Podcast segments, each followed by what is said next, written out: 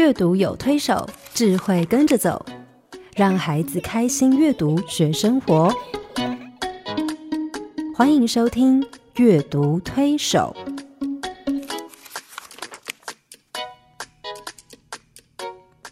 各位朋友，你好，我是黄乃玉。各位听众朋友，大家好，我是刘青燕，欢迎再度加入阅读推手的行列。黄老师，我们上个礼拜嗯谈到了钥匙，一位伟大的 黑人妇女对给我们钥匙的好榜样。对他给我们一把很好的钥匙。那我觉得呃每个孩子其实在成长过程里面都需要有一把这样的钥匙，也就是说，他可以帮他做一个这个价值观的钥匙，就可以让他做一个很好的判断，是可以去抉择，去开对的门，这样他的人生才会有一个呃美好的展开哈。是，那问题在于我们怎么帮孩子打造这样的一把钥匙？嗯，而且我必须说，现在很多很多的孩子，其实生命里面并没有这样的一把钥匙。嗯，你会发现，现在很多孩子生活不虞缺乏，对，日子都过得非常好，对，可是就是没有一个让他们好像可以向上或者是前进的一个动力。对。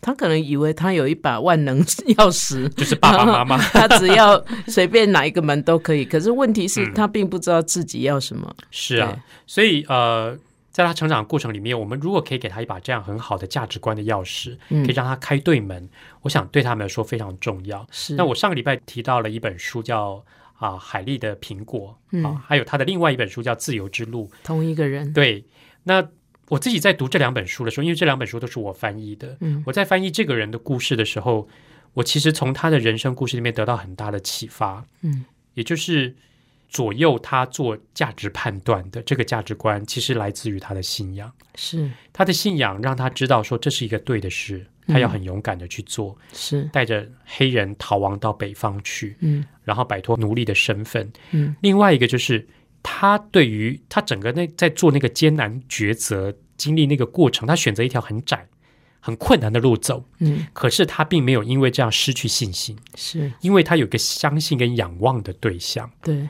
而让他可以一路怀抱着信心跟上帝对话，然后呢，带着跟上帝的信心，让上帝带领他去走这个逃亡的过程，甚至带很多很多的人逃亡。是。我觉得这个其实是对他来说是很重要的一个对，一个关键，也让他成为、呃，我们说呃摩西是 黑人的摩西，黑人的摩西。对，我觉得你刚刚提的很好，信仰。如果我们用猜字，就是一个呃信心跟跟仰望。望，对嗯可是可能大部分的人都觉得自己有某种信仰吧。嗯。可是你不觉得在我们的社会里面，好像你如果要谈信仰，大家就说啊我没有信教，或者是、嗯。啊我信什么教这样。是。其实宗教跟信仰不完全是同一件事情，嗯。对不对？对，对，那宗教它是一个呃，我们说宗教它有它的教条，然后嗯。它有它的一些仪式，嗯。然后它有它的一一套规则嘛。嗯，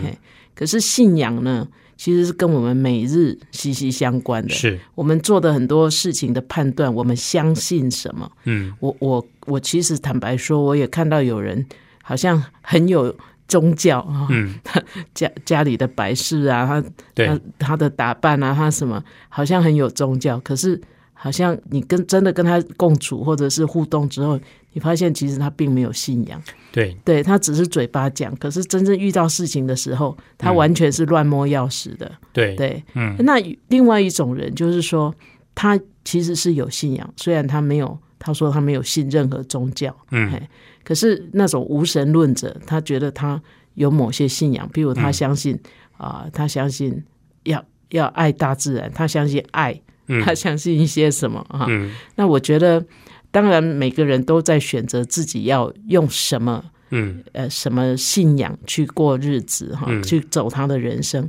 我自己觉得说，呃，还是有宗教，有一个好的宗教，又加上把那个信仰活出来，我觉得那才是一个最呃最好的人生路啦。哈，对，因为我觉得信仰对一个人来说，其实就好像一艘船有一个锚是。啊，如果那艘船停在海上，它没有一个很稳固的锚去撑它，它很容易就随波逐流，飘来飘去。对。但一个有信仰的人，他会很清楚知道他相信的是什么，对。他仰望的力量从哪里嗯。来，而当他在过他的人生，在特别是遇到一些艰难的处境、大风大浪来的时候，嗯，他不会被摆动，是。他不会随波逐流，对。他不会就这样漂流在汪洋大海上，不知道往哪里去哈。是。那那个锚跟那个舵就很重要了。是。我觉得信仰常常就是那个锚，嗯。就是跟、就是船的锚跟船的舵，可以让我们开到一个对的方向去。嗯。而不怕风浪，是，而且我真的觉得，其实有信仰的小孩，因为我我常常接触很多小朋友，然后在教会里面我会接触到一些有信仰的小孩，在外面我会看到很多没有信仰的小孩。其实他们在遇到事情的时候的那个态度跟思考，其实差很多，是真的差的非常多。是所以我觉得信仰其实对孩子来说也是一个一些非常重要的一件事。对，嗯我自己家里面呢，我觉得我母亲给我的一把很好的钥匙就是信仰。嗯那个信仰帮助我去度过那个人生非常艰难的那个生病的过程，嗯呃，让我知道，诶，我的人生可以往我现在的这条路上来走。那我们家的信仰其实其实不是从我母亲那边来的，是从我外曾祖父那边来的。嗯嗯我外曾祖父的信仰又从哪里来呢？跟一个人很有关系哦，很有名的人哦，很有名的人，嗯对对对，黄老师知道。血统是很有 很有渊源的，嗯我母亲那个家族的信仰其实来自于马街。嗯，我想北部的听众朋友应该对马街这两个字会非常熟悉哈。南部应该也很熟悉，对，因为因为马街其实对台湾有非常重要的影响。那他他一八七二年到淡水，所以他到淡水去以后，他当然刚开始只是要传福音哈，嗯要宣教。可是后来他发现，哎，那边的人常常得很多呃、疟疾啊，嗯常常生病得疟疾啊、牙痛啊什么。于是他开始成立一个诊疗所，然后开始帮那边人看病。嗯然后一边看病一边拔牙，一边一边治疗他们的病，一边跟他们传讲啊、嗯耶稣的福音哈。可是他毕竟是一个外国人，所以当时你知道他在淡水的时候辛苦啊，很辛苦。对、嗯，我觉得他最有名的一件事情就是什么？被破塞，对，淡水街上嗯被啊、被一个妇人泼粪哈。嗯那马杰并不以为意，因为他知道他虽然处境很艰难，他知道他相信的是谁，他的力量从哪里来。于是他开始跟牧童学台语，然后他开始开始收学生，嗯然后带他们呃到处去啊、宣教，去嗯去传福音，甚至他还成立了学校。嗯他成立了现在最有名的一所学校叫淡江中学哈，他成立了淡江中学。我们家的信仰就是从马街来的。嗯嗯那马街他的收的第一批学生里面有两个人，呃，这两个人呢，一个叫严清华，一个叫陈荣辉。那陈荣辉就是我的外曾祖父。嗯嗯那我外曾祖父呢有两个儿子，老大是我的伯公哈。那他后来娶了马街的大女儿，嗯，他也是马街的学生。那老二就是我外公，嗯那我外公叫陈清忠先生，那他后来到日本念书，回来以后就当淡江中学的校长。嗯哼，所以马街其实对台湾有非常非常多的贡献，包括呃，他引进好多东西哦，是他引进很多东西，我每次讲故事讲到这一页的时候，不管大人小孩都哇哇，因为我我就会呃提到说，其实马街把很多东西带到台湾来，很多我们现在常吃的，蔬菜水果，番茄、西洋芹、花椰菜、高丽菜、四季豆、白萝卜、红萝卜。这个都是如果没他带进来的。有这些，真是生活怎么办呢？对，这个都是 都是马街那时候带进来的。嗯那其实马街几乎把自己就当做是一个台湾人，嗯。他在台湾其实创造了很多很多惊人的数据哦。嗯。譬如说，他创办了一间医院，嗯。到现在还在马街医院啊。他创立了两间学校，嗯，创立了六十间教会，为三千个人实习，还拔了两万一千多颗牙齿。解决很多那个病痛。而且，我觉得对我个人来说，最重要的是，他把信仰给了我的嗯。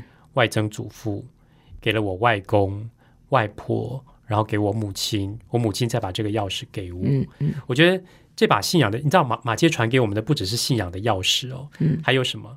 还有拔牙钱，他把拔牙钱也也留给我外公他们。然后，当然后来我们把这个拔牙钱就啊、嗯。送还给啊、嗯。淡江中学我以为你的牙齿都是那个拔牙钱拔的，并没有，但是我觉得他给我们最好的一个礼物就是信仰的信仰。信仰的那把对对。钥匙，所以你后来把他的故事写成一本书，叫叫我我的马街街报告。马街报告。是宇宙光出版社出版的《我的嗯马街报告》，我把它我把马街的故事写在这里面。嗯哼嗯，对，所以我想一个信仰的传承哈，影响整个的家族。是对，因为呃，这这个好的信仰哈，就让整个家族慢慢啊、呃活出那个生命哈。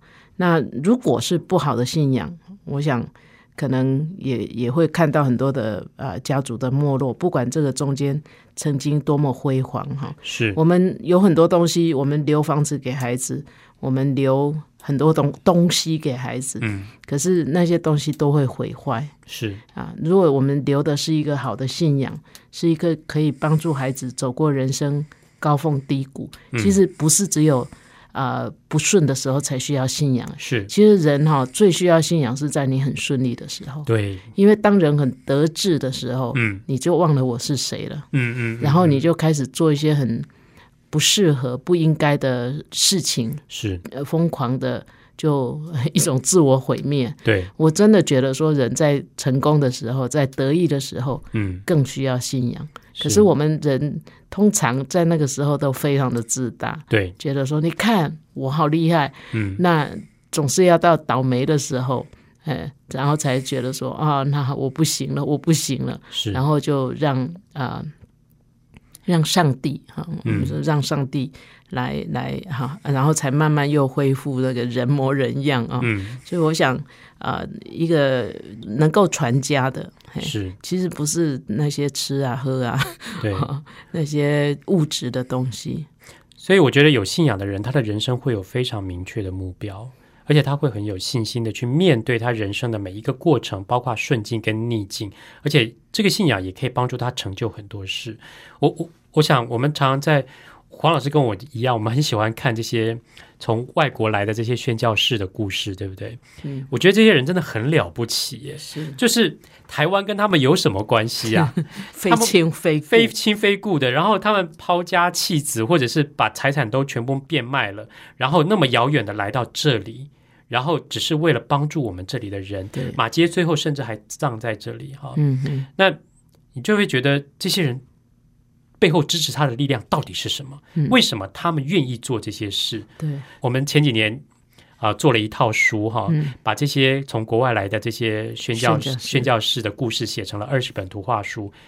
我觉得我们在做这些二十本书的时候，这二十个宣教士的故事的时候，给我很大的感动的就是，对，这个就是信仰的力量。对，以前我很不喜欢读近代史，因为近代史常常把这些宣教士污名化，说他们是带着那个船坚利炮对，来来羞辱我们中国人。是，那时候呃，我就很讨厌。其实我那时候很讨厌这些人，嗯我觉得他们是打着宗教旗帜来来做我们的文化侵略者。一直到我自己在呃信主之后，还有就慢慢认识这些嗯当年啊、是那么勇敢的离乡背景来到这个台湾或台来到中国的呃这些人，嗯，我真的觉得如果没有信仰，他们干嘛呢？对，对他们其实不是来侵略，他们真的是来拯救，因为我因为我们嘿非常需要这个信仰，他也看到我们的需要，然后他们把他们所有的信仰，他们就在行动中来付出，甚至付出生命。嗯嗯，这是一个非常非常大的力量。是，我我我自己成长过程里面，我也常在思考这件事，因为呃，从马街把信仰给我的外曾祖父到现在，我等于是第四代了。然后，其实信仰，我常常我因为我从小生在这样的家庭里面，我都会觉得信仰对我来说是理所当然的事，很多信仰的仪式啊，或者是这些事情。可是问题是，我觉得信仰不是我们把孩子带到教会或带到某一个呃团体、宗教团体去，就是就是给他一个信仰。信仰是必须从生活里面去活出来的。是我自己第一次意识到信仰有这样大的力量，其实是从我母亲身上看到的。嗯嗯，这件事情呢，等一下我们再谈。我们先休息一会儿。好家庭联播网，中部地区古典音乐台 FM 九七点七，北部地区 Bravo FM 九一点三。我想对很多人来讲，呃，可能没有经验、经验这样的家世背景啊，因为他是第四代基督徒。我们很多人可能在人生路上就成为家族里面的第一个哈。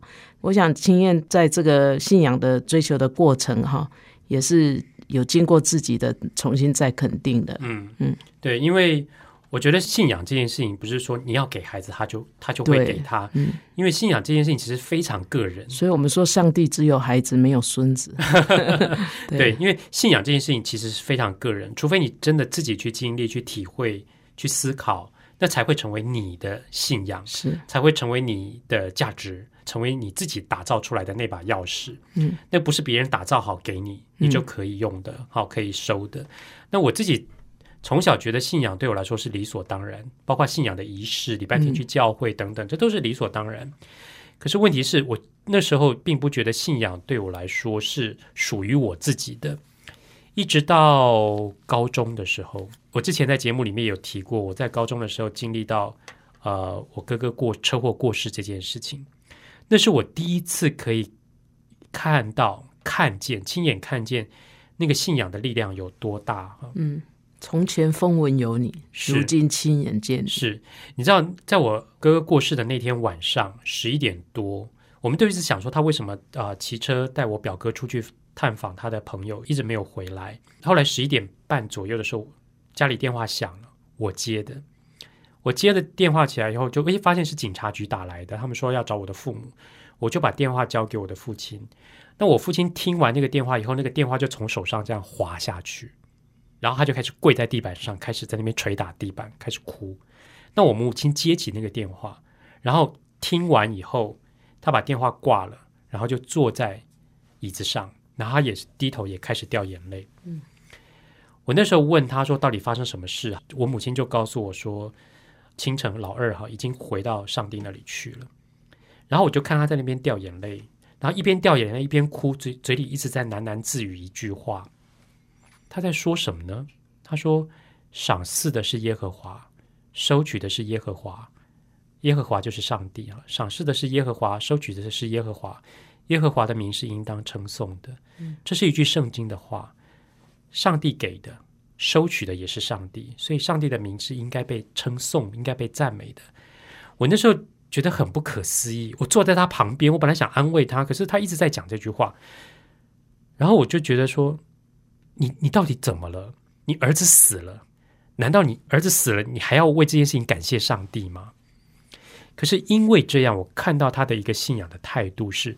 当他面对他儿子死的时候，他没有去责怪，他没有埋怨自己，他也没有消极，他反而是有一个信心仰望的对象，他相信是上帝在成就这件事情。嗯，你知道后来我们家经历这种亲人过世，这个家几乎会 crash，会会毁掉的，会崩溃的。可是，在那个过程里面，我们在经历这个我哥哥过世这个过程里面，几乎我们家是由我母亲一手撑起来的。嗯，好，你知道肇事者后来。就打官司嘛，检察官起诉他，因为他闯红灯。嗯，我母亲后来在跟他在法院面见的过程里面，他后来做了一个很难的决定。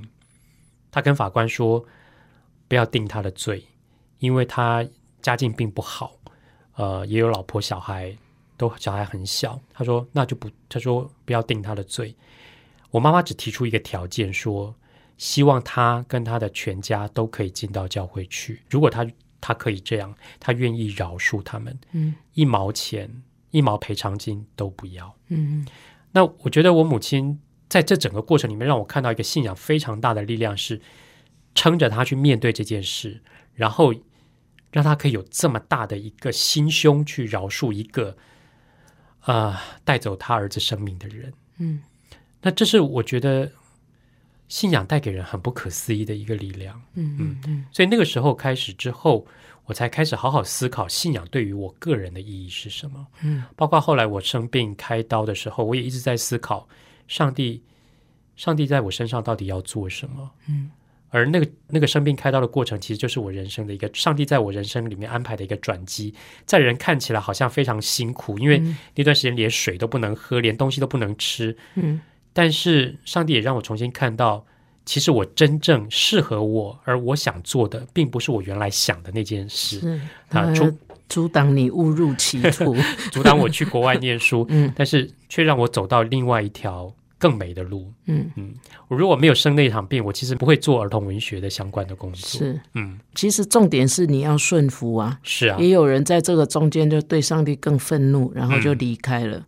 所以，上帝把自由意志给我们，嗯，他在为我们选择路的时候，他不是来讨好我们，有时候是。让你开心，有时候是让你不以为然的。嗯，可是如果我们选择顺服，那就是蒙福嘛。对。好，所以我啊，嘎仔，你那时候选择顺服，虽然也许有小小叛逆，不过嗯也在最后你就是顺服了哈。那就后面你就可以享受上帝为你提供给你这么多的机会，这样。所以回过头来讲，我其实很感谢马街把这把钥匙给了我的嗯外曾祖父，这样一路传下来，我从母亲手上接了这把钥匙，我现在可以在教会里面跟小朋友讲故事，然后我也把这个钥匙继续给他们，因为我觉得这个对每个孩子来说都非常重要，因为我从我的家族的人身上看到这样，不只是我母亲哈。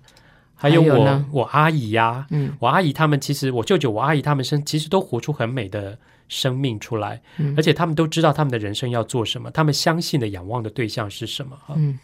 呃，我我举我阿姨的例子好了，我三阿姨其实跟我妈妈的感情是最好的。她是国中老师，国中的音乐老师。退休以后呢，她就常常带着我母亲，呃，一起出国去旅行啊，到处去玩。所以她跟我妈妈的感情非常要好。那我三阿姨在在她七十八岁那一年，好像过年的期间突然中风，而且是非常严重的脑干中风。嗯，当时你知道我我们接到电话的时候，我觉得全家族有一个共同的信仰，其实非常好。也就是说，当这件事情发生的时候，呃，我表姐就打电话给所有的亲人，然后我们全部的人就开始为我阿姨祷告。嗯，那个时候她告诉我们说，她大概只有百分之二十到三十可以被救活的几率，因为是脑干中风。但是即便被救活了，他那时候紧急送去开刀手术。他说，即便被救活了，他可能有一半的机会会成为植物人。那我们就全部的人就一起在那。我记得那天晚上，我跟我母亲就跪着在为他祷告。后来很感谢上帝，他没有成为植物人，但是是非常非常严重的中风。嗯，他完全不能言语，然后只有左手左脚稍微有一点力气，然后他也没有办法吞咽东西，所以必须气切，然后必须灌食。我去看他的时候，他状况真的非常不好。可是，就是我阿姨出院以后回到家里面，我第一次去看他。你知道，他是一个笑起来有酒窝的人，所以他只要酒窝露出来，我就知道他在笑。那我去的时候，你知道他已经病成这样，他的身体肌肉没有办法自主。可是我第一眼看到他的时候，我看到他的酒窝，嗯，然后我跟他说我来了，他就用他的左手，唯一可以动的左手就抓着我，然后开始晃，嗯，然后很清楚的告诉我说，我觉得他传达一个很清楚的讯息是谢谢你来，他很高兴这样。他就这样一直晃，一直晃，一直晃，他没有办法言语，他就这样一直晃。那天傍晚跟我母亲回家的路上，我就一直记得那个动作。后来我就跟我母亲说，我想为他写一个故事，嗯结果你写了是因为你知道吗婆的？牵牛花，对，因为我为什么写外婆的牵牛花，是因为我阿姨的那个动作让我想到牵牛花。嗯，哎，黄老师知道哈，牵牛花很特别，对不对？对，它每天早晨开花，可是什么时候就凋谢了？当晚傍晚，对，它是一个啊、呃在路旁大家都不会去多看一眼的野花。嗯，可是牵牛花有个非常非常特别而且非常非常响亮的英文名字。嗯，黄老师，牵牛花的英文名字怎么说？告诉大家叫做 Morning Glory，，Morning Glory。Morning Glory 翻译成中文的意思就是早晨的荣耀。嗯，也就是说，早晨牵牛花绽放的那一刹那，就像一只只的喇叭在吹奏乐曲，嗯然后是一个非常荣耀的一件事情。嗯宣告一天的来临。对，嗯我阿姨的那个状态，她传递给我的那个很强的那个生命力，其实让我想到牵牛花。嗯，牵牛花的生命很短暂，可是它却让自己开的那么美，而且上帝赋予它那么美的一个名字，嗯它可以宣告一天的来临，然后是早晨的荣耀。嗯，我觉得那阵子我阿姨后来其实她必须一直坐在轮椅上，一直躺着，她必须灌食。可是只要有人来看她，她就会有那个酒窝露出来，然后就会很用力的用了左手去去晃大家哈。嗯，所以我后来把它写成这个故事。外婆的牵牛花讲一对祖孙哈，外婆跟小孙子的过程，他们在种花的过程呢，慢慢慢慢了解每一个花所赋予的不同的语言。嗯，你知道每一个花都有花语，对不对？嗯，黄老师知道牵牛花的花语是什么吗？糟糕，我忘了。牵牛花的花语叫做永不改变的爱和平静的心。嗯，永不改变的爱和平静的心。我觉得永不改变的爱，其实就是我三阿姨她一辈子在相信跟仰望的那个力量的源头，嗯从上帝那边来的永不改变的爱。而即便在她遭遇生命这么大的挫折跟困境的时候，她依然拥有一颗平静的心。嗯，那个力量怎么来的？其实就从她信她的信仰而来。嗯，对，即使他在病痛，他也相信上帝是爱。嗯是爱。对他一样可以把上帝给他的爱去传递给别人。是，这是我非常感动的一部分，就是他即便在医院里面的时候，那个护士都开玩笑的说：“你看那个老阿嬷虽然生病，可是她躺在那里还是美得像一朵花。”嗯嗯对，所以我觉得这个是我从他身上看到那个信仰的力量，正如同之前以前在我母亲身上看到的那个信仰的力量一样。嗯我觉得如果一个人他有信仰，其实在他不管生命遇到任何波折困境，不管顺境逆境的时候，他都有一个平静的心去面，对，而且不会绝望。呃，信仰常常就是很重要，是让我们因为仰望嘛，哈，嗯，所以我们有一个希望。我觉得人活着如果没有希望，就很麻烦，对啊，对，嗯，就很吃力啊。是。你阿姨的这个故事让我看到，就是说，即使她到后来呃受了这么大的一个创伤，她躺在那里，很多能力都被剥夺了。嗯。啊，那可是呢，因为那个信仰，所以他的生命还是很旺盛的。是，啊，因为还有希望。对，他知道不管怎么样，嘿，或怎么样，或怎么样，上帝都是爱他，而且那是永远不会改变的爱。是。所以我想，虽然我不认识他，可是我从你的书里面，还有从你的描述里面，我可以看到说，其实信仰真的对人最大的就是在这里了，嗯。因为他不一定是讲一个什么大道理，是，他就是活出来的。对信仰是活出来的，不是说出来的。是是，我阿姨那个时候生病的时候，每个人去看她，我们都想去安慰一个病人，错，我们后来都从她身上得到好大的力量。是是，，对，回头去想，去面对我们自己人生的困境这也。蛮特别的。嗯是，嗯我觉得一个家庭或一个家族有一个共同的信仰，那是一个很强的连接力量。嗯，嗯，我从什么地方体会到这件事情，你知道吗？犹太人，哇，哎，你知道黄老师，犹太人是一个非常悲惨的民族，，对对，这个亡国五千年，亡国好几次哈，对不对？甚至在近代亡国最悲惨的一次遭遇是啊、第二次世界大战，他被纳粹希特勒对大屠杀，屠杀了六百万人以上。可是我觉得犹太人这个民族实在太不可思议，还可以复国。他不但很短，有没有？战争结束以后以后很快的复国了？你知道他们复国以后，各地的犹太人回到那个以色列那个地方去重建他们的国家，这个凝聚力非常非常的强。是他们到现在还掌握全世界的命脉，是，不管是哪个学术领域，不管是嗯。什么领域，是。你知道，如果我们听众朋友喜欢看电影啊，我随便举个例子好了，听众朋友喜欢看电影，电影里面我们熟悉的一些导演，比如说史蒂芬史皮伯，犹太人，嗯，好，很喜欢的电影明星，芭芭拉史翠珊歌星哈，啊、梅丽史翠普都是犹太人啊。啊、你说那好，我竹凡不及被宰。我不看电影，我用电脑好了。电脑里面比尔盖茨，犹太人。好，你现在一天到晚用上脸书，马克扎克伯格也是犹太人。嗯，还有呢，甚至我们之前前几年被一个两个兄弟搞到经济整个 掉进谷底，雷曼兄雷曼，嗯也是犹太人。嗯，所以犹太人掌握了很多这些呃，所有关键的位置，对非常关键的位置。然后加上他们有非常强的家族凝聚力。我觉得关键在哪里？犹太人有一个非常非常重要的信仰，就是犹太教。那个犹太教成为每一个家族的核心，他们的宗教信仰透过很多呃，就是长辈的传承给他们，然后让他们可以有这个力量。比如说在他们需要复国的时候，很快的团结。好，他们有一些仪式，包括每个礼拜要守安息日，全家人要聚在一起。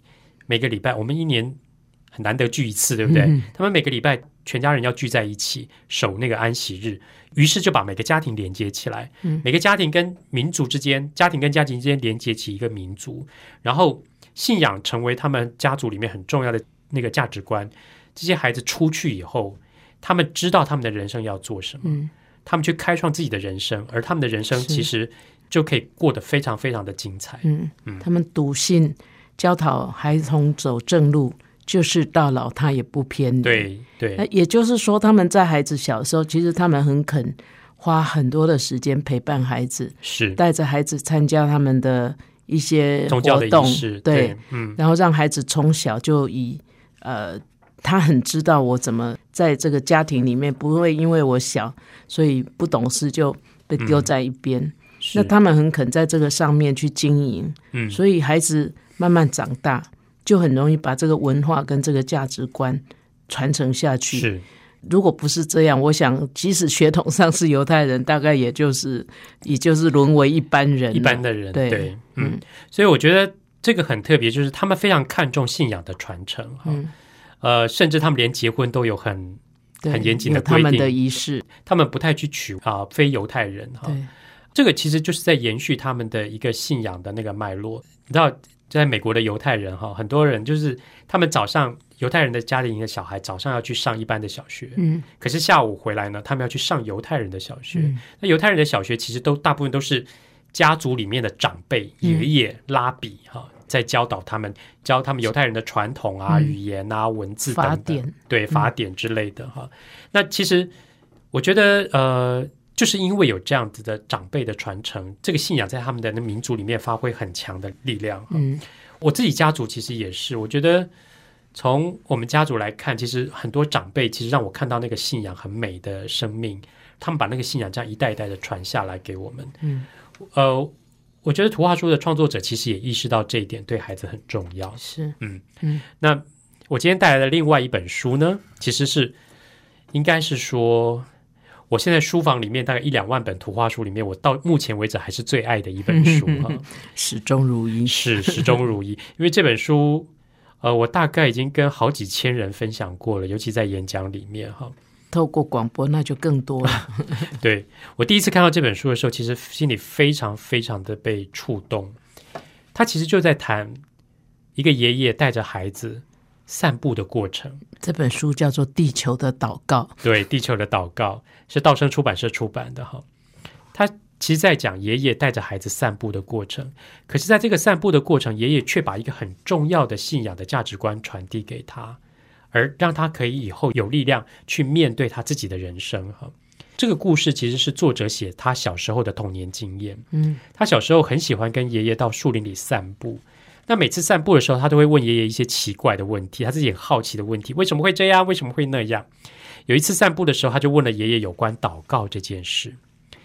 那爷爷其实沉默了一会儿，一句话也没有说。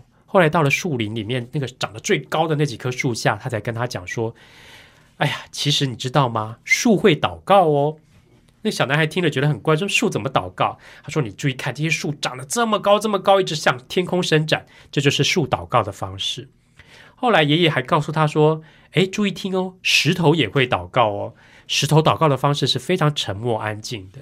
还有溪流也会祷告哦，溪流有淙淙的水声，然后他们会蹦蹦跳跳的。然后呢，注意听哦，微风也会祷告，青草也会祷告，小花也会祷告。他们都用他们的方式，比如花朵绽放它最美的样子，用这种方式来祷告。然后呢，小鸟也会祷告，小鸟的叫声，早上你会听到呃小鸟清晨的叫声，傍晚你会听到知更鸟的叫声，那个就是他们的晚祷。后来爷爷跟他说，世界万物都会祷告，每一种生命都会展现自己最美好的方式，而这个就是他对于造物主的一种回应，就是他内心的祷告。那这个小男孩就说：“那爷爷，那人的祷告又怎么样？”嗯啊，爷爷说：“哎呀，人们的祷告最美了。你有时候观看日出的时候呢，感觉地球慢慢的转动，这就是一种祷告。然后呢，你在冬天在树林里散步的时候，嘴巴不是会哈出热气吗？这也是一种祷告啊。我们演奏音乐、画图也都是在祷告。还有啊，全家人围在一起，嗯，回想每一件值得感谢的事，这是最美的祷告了。可是有的时候呢，人们在生病、难过、孤单，或是遇到没有办法解决的难题时，也会祷告。但我们的祷告最重要的是，不是爸爸妈妈那边教我们的祷告的内容，而是每个人要找到自己的话语，用自己的内心的话语来跟神祷告啊。那小男孩就其实似懂非懂，他还问爷爷说：“那爷爷，我们的祷告是不是真的都能够得到回应？”爷爷说：“其实每个祷告都不是问题，每个祷告啊都是他自己的答案，因为就像那些树木、微风、流水一样，我们祷告是因为我们活在这个世界上，所以祷告不是要改变这个世界，而是要改变自己。嗯因为我们自己改变的时候，这个世界也会跟着改变。嗯后来，小男孩还是常常跟爷爷去散步，他们的感情越来越好，而且他也越长越大了。可是有一天，爷爷走了，嗯他离开了这个孩子。刚开始，爷爷重病的时候，他一直很努力的祷告，希望爷爷可以活下来。嗯可是爷爷还是走了，他不停的祷告，不停的祷告，一直到自己再也没有办法祷告为止。所以后来他也不再祷告了。他觉得失去爷爷的世界变得非常黑暗又孤单。就这样经过了好几年，他从一个小男孩长成了一个青少年。有一天，他又独自去树林里散步。他坐在一颗岩石上，望着树林里面的树，听着那些溪流的声音，听着微风的声音，听着知更鸟的歌声。听着听着，他把仿佛也听到了一些掺杂在这些微风、鸟叫和流水之中的奇妙的声音。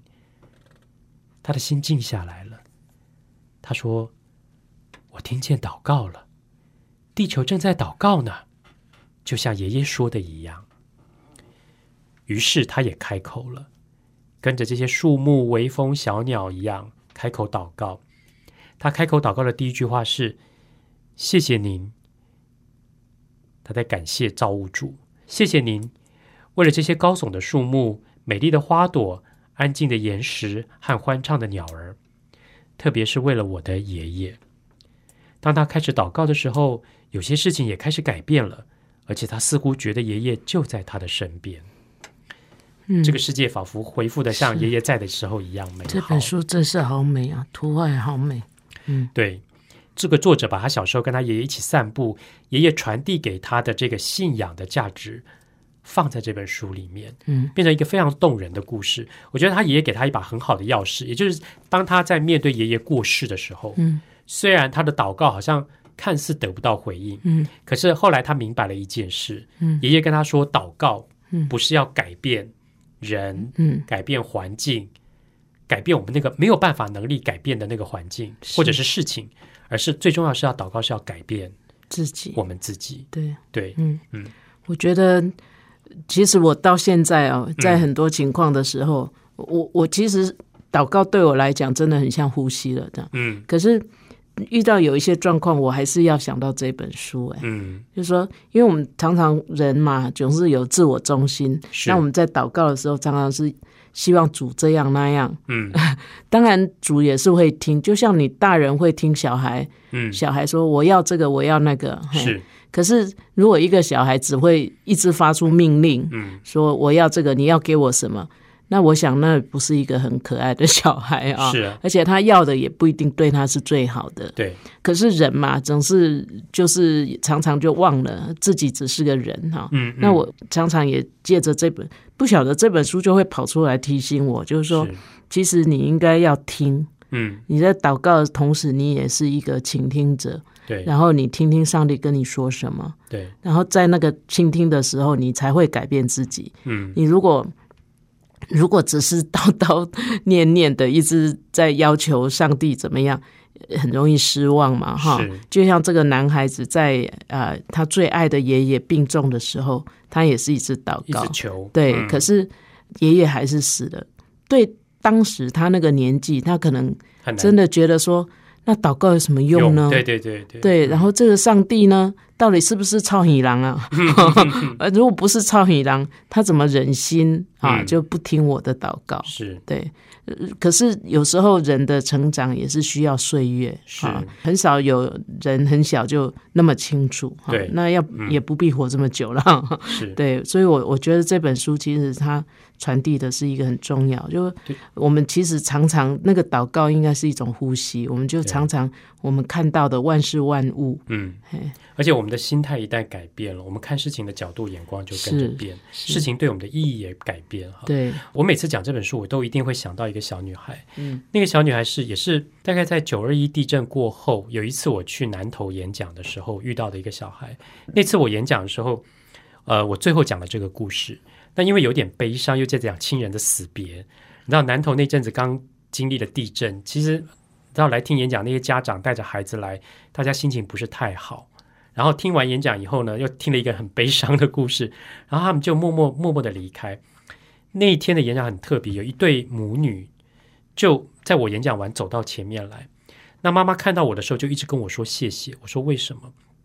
她跟我讲了下面这件事。她说，她女儿从小是爷爷奶奶带大的，因为他们夫妇俩在外地工作，嗯所以爷爷奶奶带大。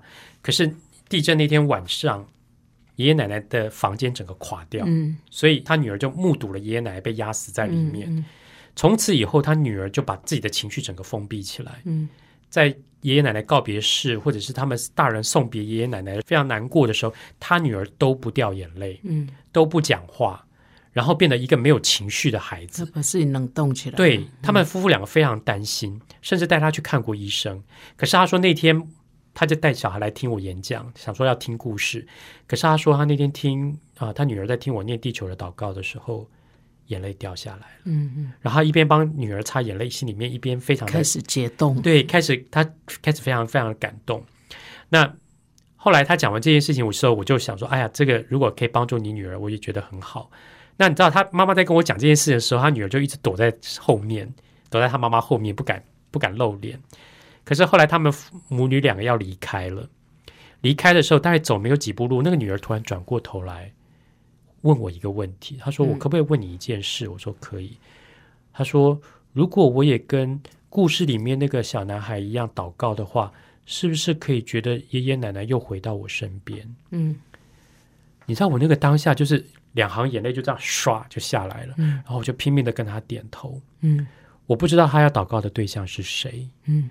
但我心里有个期盼是，不管他祷告的对象是谁，他第一句话可以跟这个小男孩一样，嗯。谢谢你。嗯。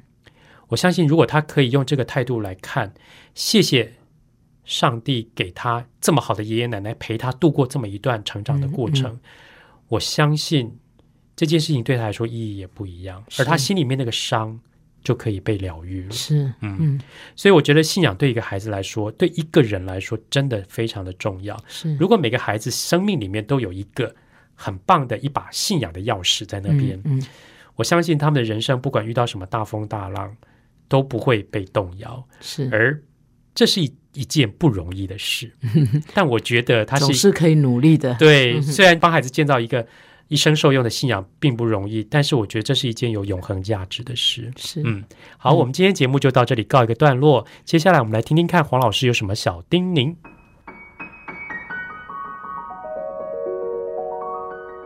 乃玉老师的阅读小叮咛。各位朋友，你玩过接龙游戏吗？哎，其实阅读也可以接龙哎啊！我记得有一个小朋友叫阿哲哦，他很喜欢相声啊。那大人常常纳闷哦，就忍不住问他说：“哎，你听得懂相声吗？”阿哲说：“听得懂啊。”接着他就啊播放一卷相声录音带，一边听一边接，居然也是八九不离十啊！其实他这个本事啊，从小就培养了。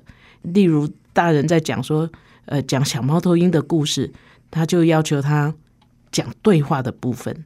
大人只要念到“秀秀说”，啊，阿哲就接下来就说是秀秀讲的话，皮皮说他就讲皮皮的话，这个比比说他就讲比比的话，而且乐此不疲。那真的是很高兴，可以接来接去哈，就像我们在玩球啦，用玩球做比喻。如果只有大人读，小孩听，嗯，有一点像看球赛，大人当球员，小孩当观众啊。虽然也有这个观赛的乐趣啊，可是看球赛的人基本并没有真正得到运动的好处哈。那阅读可以像玩球啊，那大人呃小孩都是球员哈。那你一句我一句哈，尤其有一些啊书里面的故事哈，它比有比较多的对话哈。那一开始我们可能还是大人呃讲给小孩听，可是慢慢呢，你讲到一个地方，你就可以看他一眼，然后他就去接哈。我自己其实也有时候会在呃演讲的时候玩这个，我觉得观众都很喜欢。好像有一本书叫做《黑兔和白兔》，我就常常在讲。白兔问，然后因为白兔问怎么啦，那黑兔就会回答：“嗯，我在想一件事情。”那这个重复几次之后，我通常讲了两次，第三次我讲到白兔问，我就停下来，然后观众就会接：“怎么啦？”然后我就觉得非常好玩，很像互相传球哈。那有对话的部分。玩起来更好玩。